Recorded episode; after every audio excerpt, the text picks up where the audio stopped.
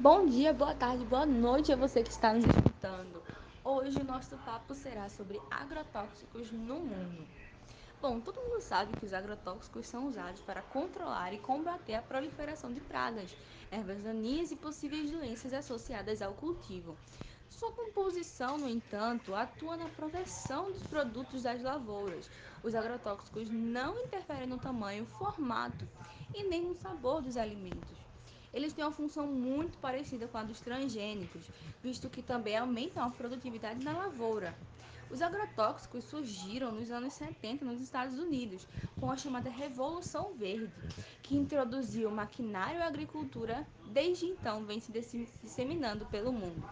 É importante lembrar que os agrotóxicos não são nocíveis à saúde e nem à terra, se e somente se usados em quantidade adequada e se o seu tempo de pós-aplicação for respeitado. Como os agrotóxicos são, são usados em larga escala em todo o mundo, cabe a cada país fazer o controle de venda e da utilização desses produtos.